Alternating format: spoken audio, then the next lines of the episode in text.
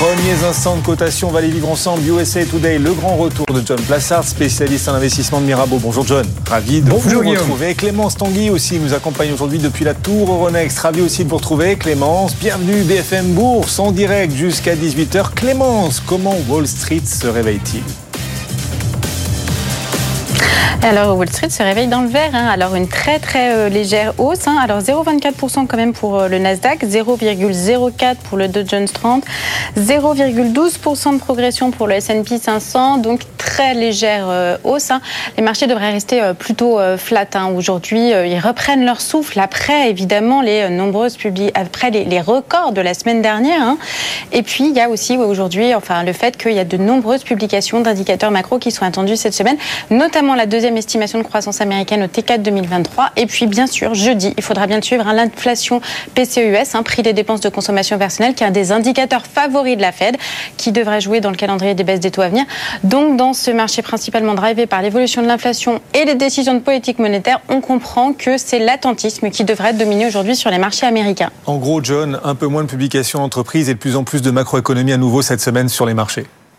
Oui, enfin, on avait vécu la semaine dernière euh, en apothéose avec Nvidia, bien évidemment. Eh bien, on va commencer tout doucement aujourd'hui avec l'indice manufacturé de la fête de Dallas cet après-midi. Alors, on n'y est pas encore, c'est à 16h. Demain, on aura les commandes de biens durables aux États-Unis. Mercredi, on aura la deuxième estimation, Clémence l'a dit, de la croissance américaine du quatrième trimestre, trimestre pardon. Et jeudi, bien évidemment, l'inflation. Vous vous souvenez, Guillaume, on en parlait avant. Il fallait regarder trois indicateurs le PCI, euh, les prix à la production et le PCE. Le PCE, tenez-vous bien, euh, on l'attend en hausse mensuelle de 0,3% à de 2,4% au niveau annuel et surtout une hausse du corps de 0,4% au niveau mensuel. Donc c'est ce qui va évidemment retenir l'attention. Et puis on a aussi les revenus et les consommations des ménages.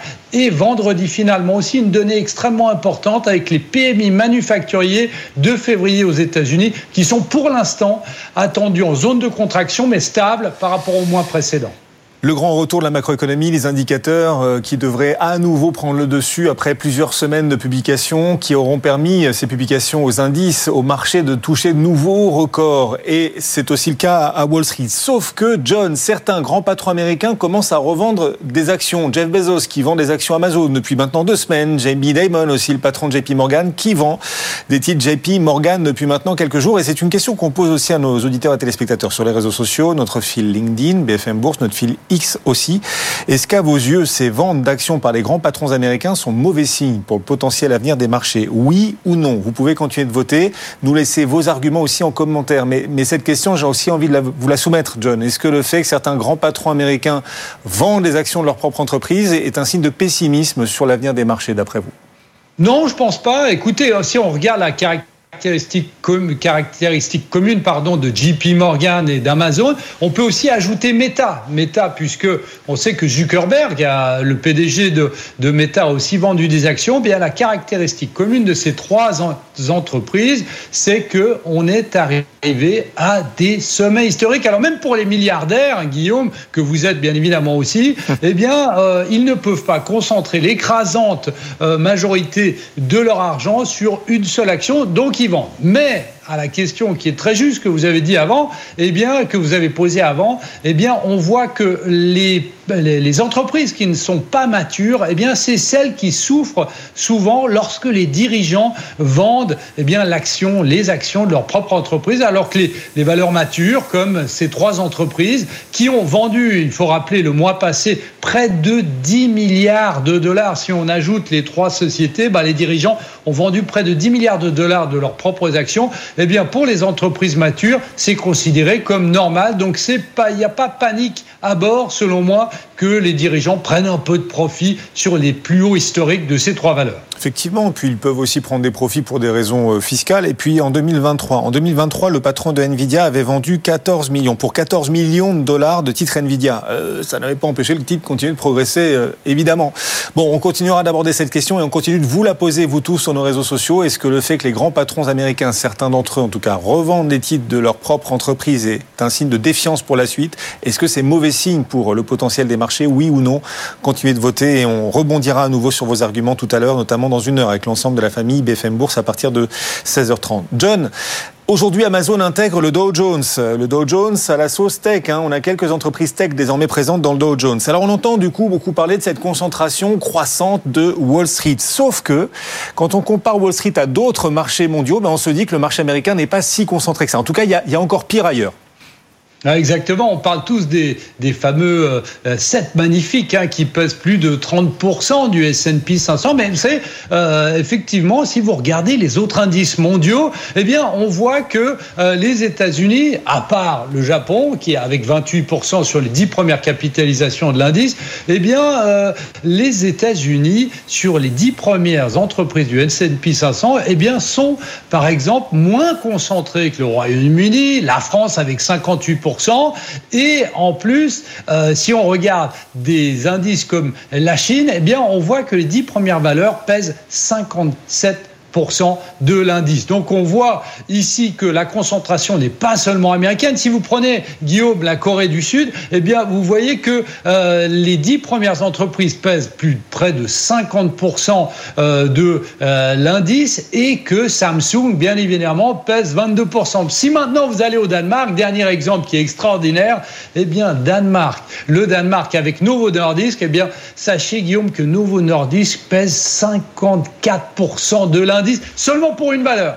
Donc quand on parle de concentration des valeurs aux États-Unis, bah, il faut aussi aller dans les autres pays. Et comme j'avais dit aussi en France, puisque les dix premières valeurs euh, du CAC 40 pèsent près de 58% de l'indice français. Effectivement. Wall Street qui ouvre légèrement dans le vert en ce début de semaine. On vous retrouve à nouveau Clémence, Clémence Tanguy depuis la, la tour Euronext. Il y a un groupe qu'on suit de très près parce que sa publication euh, brille de mille feux une nouvelle fois. Berkshire Hathaway, Clémence. Bien sûr.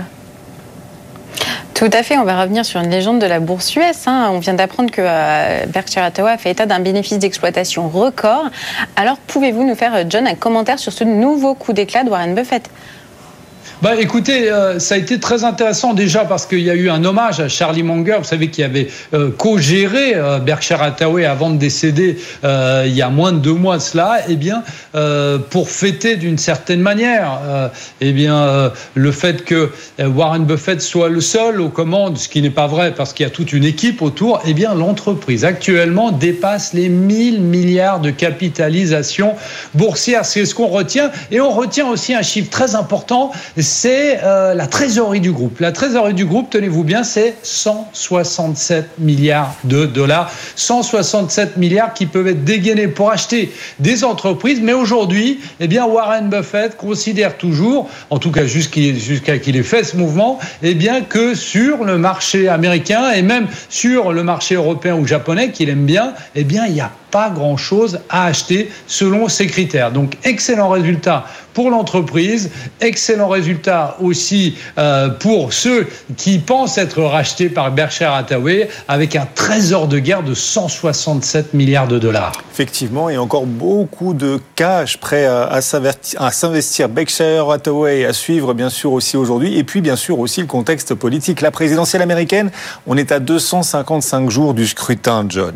Et il se trouve que Nikki Haley a perdu en Caroline du Sud, qui est pourtant son fief, largement perdu face à Donald Trump. Alors elle s'accroche, hein, Nikki Haley, dans cette course à la Maison Blanche, au, sein du camp républicain. Elle s'accroche, elle reste en lice, elle ne n'abandonne pas. Pour autant, certains de ses sponsors, eux, commencent à quitter le navire.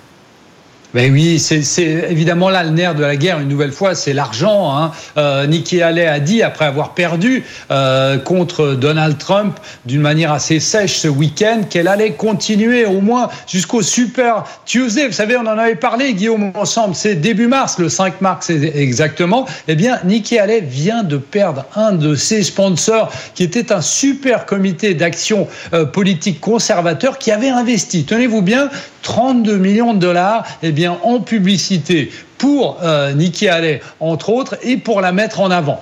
Et ici, on se pose évidemment la question si ça va pas être le début de l'effondrement du château de cartes des sponsors, puisque on sait que euh, actuellement Donald Trump a gagné 130 euh, délégués, c'est cinq fois plus que Nikki Haley. Euh, pour être sûr d'être celui qui va représenter les républicains, eh bien, il faut avoir 1215 délégués, ce qui aura très certainement certainement euh, pendant ou juste avant le 5 mars, ce fameux Super Tuesday. Donc la question, c'est de savoir est-ce que Nikki Haley va continuer hmm. euh, jusqu'au 5 mars ou effectivement elle ne va plus avoir l'argent pour le faire. En tout cas, l'argent pour faire de la publicité autour d'elle. Et eh bien ça, c'est la question qui va se poser. Et n'oubliez pas une chose, Guillaume, c'est que on sait que Nikki Haley tient jusqu'au bout parce qu'elle se dit que potentiellement eh, les déboires judiciaires de Donald Trump, eh bien, pourraient oh, jusqu'à la fin, eh bien, pour bah, potentiellement la faire gagner l'investiture, euh, faire gagner l'investiture républicaine. C'est pour ça qu'elle n'abandonne toujours pas, Nikki. Euh, allez, effectivement. Merci beaucoup, John Plassard, USA Today, de retour en force sur BFM et dans BFM Bourse à l'ouverture de Wall Street. À demain, John, pour de nouvelles aventures. Clémence, vous nous accompagnez aussi puis la tour Ronex, bien sûr, tout au long de l'après-midi.